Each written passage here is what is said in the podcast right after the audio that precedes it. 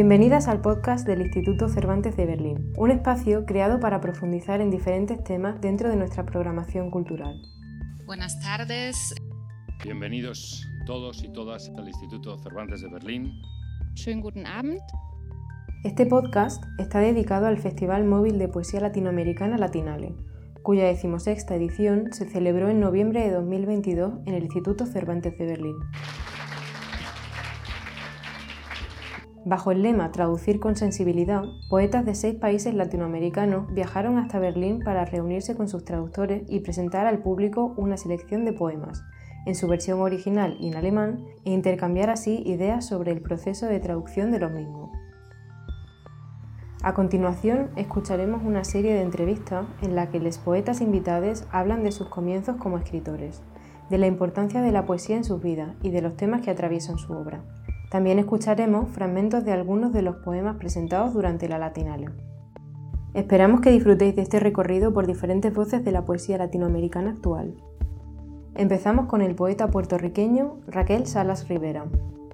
Tuve la suerte que mi madre em, era poeta y su padre, era mi abuelo, también fue poeta. Eh, y mi madre cuando era muy joven me expuso mucho a todo tipo de arte, literatura, eh, y nada, tuve una exposición, digamos, a la poesía en la niñez. Mi madre me leía cuentos de José Martí, poesía de José Martí. Eh, nada, siempre hubo una exposición, digamos, a la poesía, pero no comencé realmente a escribir hasta los 12 años, después de leer eh, al poeta Langston Hughes. Estaba viviendo en Houston durante esa época y lo leí, me enamoré de su poesía y comencé a escribir en ese momento y decidí que pues quería ser poeta. Eh, mis lenguas eh, maternas, tías, no sé, eh, son el español y el inglés. me crié los primeros 14 años de mi vida en Estados Unidos, pero ambos padres eran lingüistas eh, y creía mucho en, en, mi educación en ambos idiomas. Y en ese entonces había un programa eh, de Spanish Immersion, como me llamaban en mi escuela, y los primeros tres grados, toda la materia los tuve en español. Eh, cuando vivía en California, hablábamos español todo el tiempo. Cuando me mudo a Puerto Rico, mi español, pues hablo, ¿verdad? Puedo hablar con fluidez eh, pero sí tenía un acento más marcado, se notaba que había vivido en Estados Unidos eh, y pues me obsesioné también con, con, con ¿verdad? con ir perfeccionando eh, mi, mi, escritura y el habla en el español y 15 años de estar en Puerto Rico pues lo niveló bastante. Así que diría que ambos son mis idiomas maternos de algún modo. la autotraducción en ese sentido eh, es muy sanador, ¿no? Porque sana partes de mi experiencia que de algún modo estaban entrelazadas, pero también había una fisura ahí, eh, sin borrar las diferencias eh, en, mi, en mi vida que han sido vivir en Puerto Rico y vivir en, el país que colonizó y, ha colonizado Puerto Rico, que es los Estados Unidos. La aproximación. El trato pertenece al agua. Designa la totalidad de relaciones que tienes con otro. Se podría decir que la vida que se trama entre dos es trato. Tratar el agua es curarla para el consumo, pero tu trato habla volúmenes de tus ganas de presenciarnos. Al tratarme como agua, te asumiría como esencial y cotidiana a esto aspiro cuando me enamoro, a que seas mi agua. Como somos los dos de aquí, estamos un poco contaminados y el trato debe tomarlo en cuenta. Te trato como una isla que mira a otra isla y entiende que el agua es poder. Sé que mezclo las cosas, pero el trato es la mezcla de todas las cosas que nos hicimos cuando nos quitaron la tierra, talaron nuestros bosques y repartieron los frutos. No es metáfora cuando digo fruto. A veces es metáfora cuando hablo del agua y de nosotros. Es fácil confundirse con tanto lenguaje de percebe pegado a nuestro muro. Confundirse es una manera de acercarse. Me aproximo, fallo y me enamoro. El trato es la suma de las relaciones que tuve con cada persona que conocí en esta isla, a quienes amé en menor y mayor grado. Si me hirieron o me quitaron la camisa, igual son parte del trato que firmamos. Seguimos con el poeta chileno Jaime Buenún. La escritura fue un virus muy temprano en, mi vida. Empecé a escribir con, cierta, con cierto interés ¿no? a los nueve años, pero a los 18, 19 años ya eh, quise tomar el camino literario como poeta eh, y empecé a desarrollar proyectos escriturales más en serio. ¿no? Eh, no sé por qué, digamos, surgió esta, entre comillas, vocación eh, porque en mi casa no habían muchos libros, en realidad prácticamente ninguno. Pertenezco a una familia muy pobre del sur de Chile, por lo tanto el acceso a la cultura era algo bastante vedado. ¿no? Eh, y bueno, esto ha significado para mí una especie de ruta alternativa a la existencia, ¿no? un mundo paralelo. ¿no? La poesía permite, digamos, indagar en territorios imaginarios, historias, eh, lenguajes, que muchas veces eh, están ahí, pero que no son revisados por el común de la gente. Em, entonces, bueno, la poesía en ese sentido, eh, diría, digamos, que me ha permitido salir de, las furias y las penas, como diría Faulkner, ¿no? Eh, pero también me ha permitido, digamos, ¿no? establecer una especie de mundo ¿no? con, varios, eh, con varias eh, estaciones, un territorio, una geografía, un itinerario escritural. Los grandes temas, digamos, de mi poesía son la identidad, digamos, ¿no? la historia, em, y bueno, los, los, grandes temas de siempre para la poesía, la muerte, el amor, el viaje, ¿no? la transfiguración, los sueños, eh, el propio lenguaje como instrumento a investigar poéticamente, digamos, a iluminar poéticamente. La poesía se ilumina a sí misma y se esconde a sí misma, digamos, en, estos procesos escriturales. Eh, si la poesía aún tiene, digamos, algo que decir, es porque es eh, reacia y rebelde, digamos, ¿no? a todas las marcas y a todas las imposiciones ¿no? de todo tipo, culturales o políticas o económicas, ¿no? religiosas, etc. Mi indagación entonces poética tiene que ver primer término, digamos, ¿no? con eh, establecer un viaje por la propia poesía y, la política y también eh, pretendo con mi poesía, digamos, generar un territorio, generar una geografía, ficticia, imaginaria. ¿no? El último texto o poema eh, también pertenece a Ceremonia de los Nombres. Es el poema 27 eh, de ese libro. Y eh, este poema breve surge de un canto mapuche también, que es un canto de amor, pero en este caso es un canto de abandono, de abandono amoroso. Epumari Regle, no es obra del dolor el río en que me baño, Loncopan. Escucho en la intemperie la voz, la voz de viejas piedras y boldos que se entregan a la niebla del atardecer mi amor no es para ti, hermano de los valles. Mi amor es de las aguas, de peces que alimentan al sol de la montaña. Desnuda yo me hundo, ya libre de tus cantos y de mi soledad. Ahora escucharemos a María Paz Guerrero, poeta colombiana. Bueno, Luisa, yo me intereso por la escritura desde, uy, desde la preadolescencia, como una, un gusto por, eh, por inventar, por imaginar, por leer, por eh, construir mundos.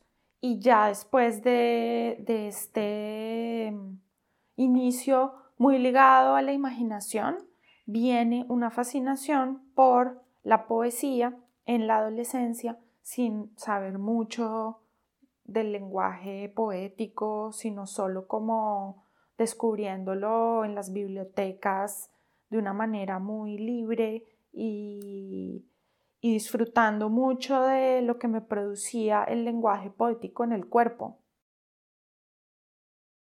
Creo que la literatura es poética y, que ya no es tan interesante para mí pensar en la distinción de los géneros eh, en términos de lectura.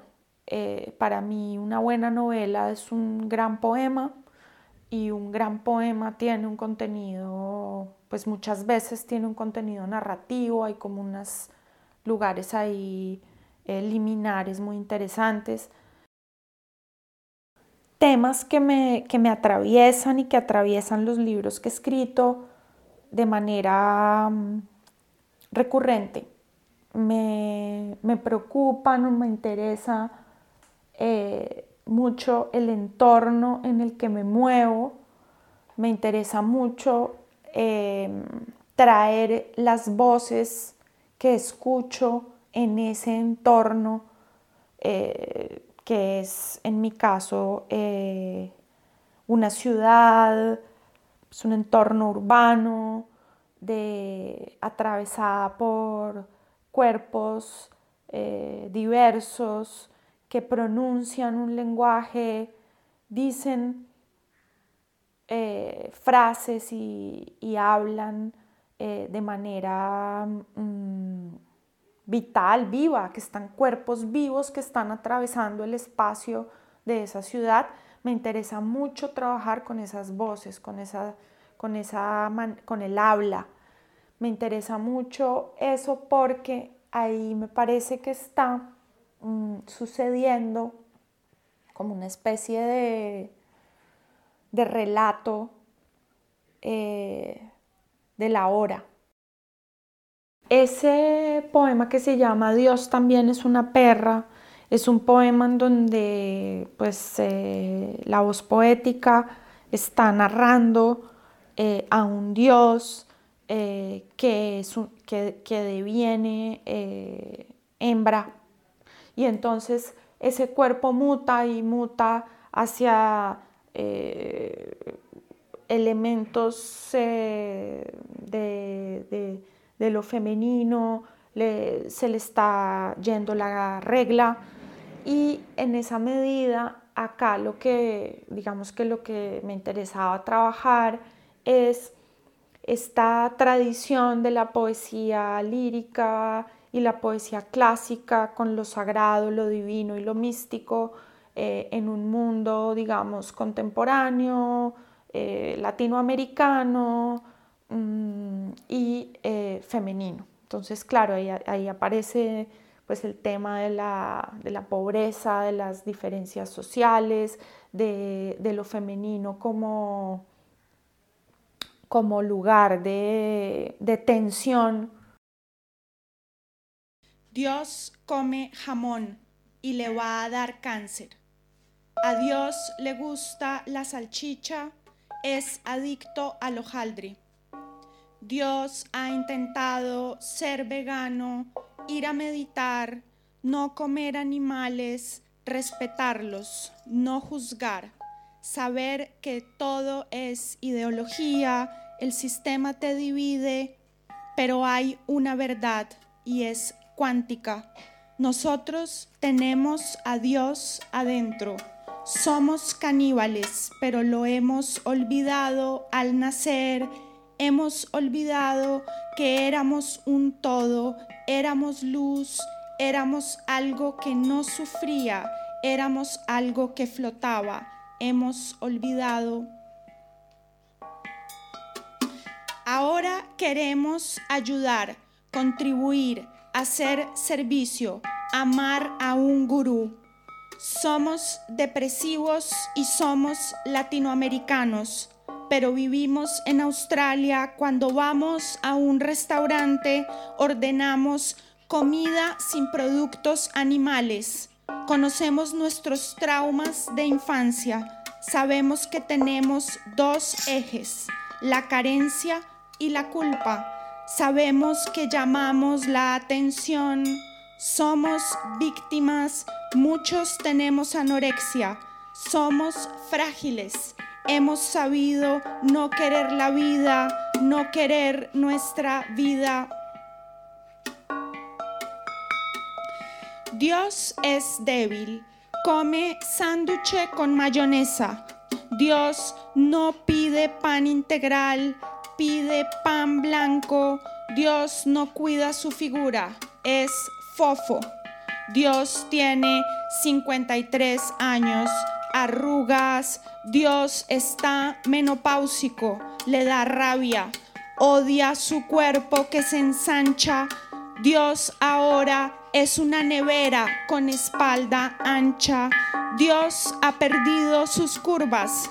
Dios es temporal y el tiempo ataca su figura. Dios sale a bailar con su nuevo cuerpo y su cara ajada se sienta en la mesa del bar de salsa porque Dios además es latinoamericano. Continuamos con Juliana Ortiz Ruano, poeta ecuatoriana. Bueno, yo me empiezo a empezar, como me empiezo a empezar, me empiezo como a conectar con la escritura a través de mi madre, que era bibliotecaria. Y yo soy de Esmeraldas, de una ciudad como fronteriza con Colombia, pero frontera líquida, ¿no? Frontera marítima. Em, y pues hay, hay muy pocas librerías, no hay librerías de hecho, y hay un par de bibliotecas públicas. Y mi mamá trabajaba en una de esas. Em, y siempre teníamos como libros en la casa, que después me fui dando cuenta que eran estos libros que llegaban con erratas de, donaciones de España, como que con la portada al revés, cosas así, y mi mamá los traía a casa. Entonces yo empecé a leer como de una biblioteca grande eh, de esos libros, digamos, con erratas, con problemas de impresión, cosas así, y esa fue como la conexión primera que tuve con la lectura. Yo vengo de una cultura bastante poética, hay como varios poetas afros en mi ciudad, como muy importantes. El más importante creo Antonio Preciado. Em, pero me parece que irme de Esmeraldas y vivir como en otra ciudad me hizo como un poco, había como mucha presión como ya de ciudad, porque mi ciudad es una es playa, es mucho más tranquila, las cosas corren despacio en la ciudad donde vivo es como todo muy rápido, lleno de carros, cosas, como tránsito, ruido. Eso hizo como que el lenguaje se me vaya como dificultando. Y creo que en, ese, en esa dificultad, como en, esa, en ese término medio entre lo difícil y el, y, y el lenguaje cotidiano, empezó como a surgir otro lenguaje que para mí es la poesía, como ese lenguaje que se pregunta, ese lenguaje que se cuestiona un poco la comunicacionalidad. El, otro poema que voy a leer es como un fragmento de Cuaderno del Imposible Retorno a Pangea, que es mi último poemario, y es una reescritura de Cuaderno de un Retorno al País Natal de Agmes eh, pensando un poco en la idea de, lo insular, yo soy una isla, norte de Esmeraldas, lo migratorio, la negritud, como eh, decía que la negritud es una forma de vivir la historia dentro de la historia, ¿no? Como hay una historia oficial y por ahí hay otras historias, ¿no? Entonces la negritud es una forma de vivir la historia dentro de la historia y también es una revuelta. Entonces trabajar un poco... Eh, básicamente lo que es en cuaderno es como un viaje en lancha que, no tiene, que nunca llega, una lancha que va como andando pero nunca llega. Un poco pensando en, pues, en las movilidades humanas eh, que no se consideran como migraciones, ¿no? Es más fácil entender que alguien migre a Estados Unidos, eh, España, en Ecuador hay mucha migración en Estados Unidos y en España, pero es difícil entender una migración de una isla a una ciudad del mismo país. Pareciera que no es una migración, pero lo es. Un poco pensar eso. Cuaderno del imposible retorno a Pangea. Retomé el trayecto cuando la isla volvió a cubrir sus bordes detrás de las palizadas. Observada desde el cosmos, Limones parece una célula o un erizo de mar moviéndose a un kilómetro por hora arriba del Océano Pacífico. Ato la boca que quiere describir las razones por las cuales este mar debería nombrarse de otro modo para continuar con la descripción minuciosa de la isla vista desde arriba. Esto es un hogar. Esto es un hogar. Una lancha apelmazada con sacos llenos de animales emplumados muertos. Tres maletas rotas por los trayectos deshilachándose, saliéndose las ropas como de un cuerpo destripado unas zapatillas arrancando la piel de los pies que laten de andar y el agua entrando a cuentagotas por los orificios microscópicos del suelo de este hogar a la deriva, esperando que la marea la arrastre hasta la tierra. El poeta brasileño Paulo Henriques Brito nos habla. É, eu, na verdade, eu sempre quis escrever. Eu, eu aprendi a, a ler sozinho, vendo televisão e, e, usando história em quadrinhos. E a partir dos seis anos de idade eu já estava lendo e já começando a escrever. E a minha vida inteira, a minha formação toda, eu achava que ia fazer outra coisa. Eu achei que ia estudar física, depois matemática, estudei cinema na Califórnia. Mas no fundo o que eu queria mesmo era escrever. E acabou que eu voltei para o Rio de Janeiro e me formei na área de linguística, mas na verdade eu dou aula de literatura, principalmente poesia, e de tradução literária. São as duas coisas que eu ensino na PUC, desde 1978, que eu sou professor da PUC. Eu, na verdade, eu não me interessava muito por poesia até os 10 anos de idade, porque os poemas que me davam para ler na escola não eram muito motivadores. Aí, aos 10 anos de idade, eu fui morar nos Estados Unidos, fui para Washington, D.C., morei dois anos lá e tive no meu, meu primeiro ano de, de junior high school, tive uma professora maravilhosa que botou a gente para ler Shakespeare, Emily Dickinson, Edgar Allan Poe. Uh, e aí eu descobri que poesia era uma coisa realmente extraordinária. Quando eu voltei para o Brasil, aí eu comecei a ler poesia moderna, que eu nunca tinha lido. Aí comecei com Fernando Pessoa, que até hoje é um dos poetas mais marcantes para mim.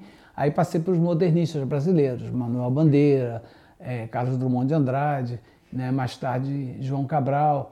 E aí então quando, foi quando eu voltei da, da, da, dos Estados Unidos, menino, que eu comecei a me interessar por poesia. E comecei a escrever mais a sério a partir assim, dos 18, 19 anos.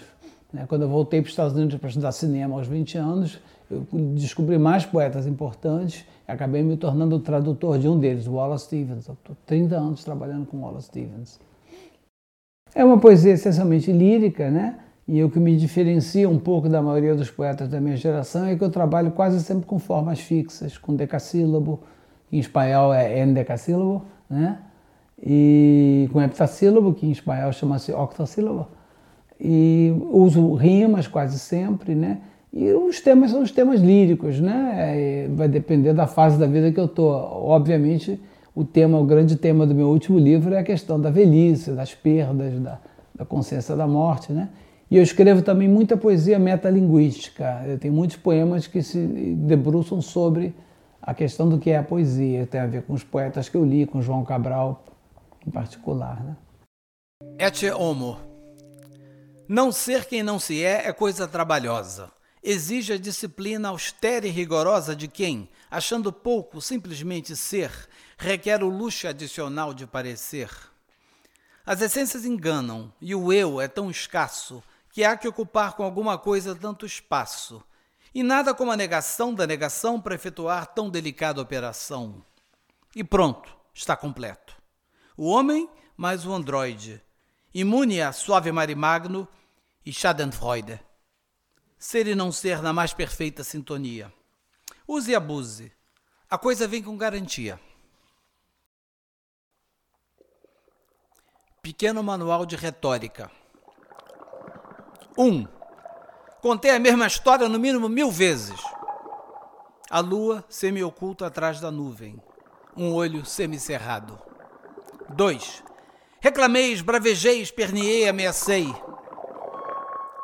O vento atravessava a noite como uma faca repartindo uma romã.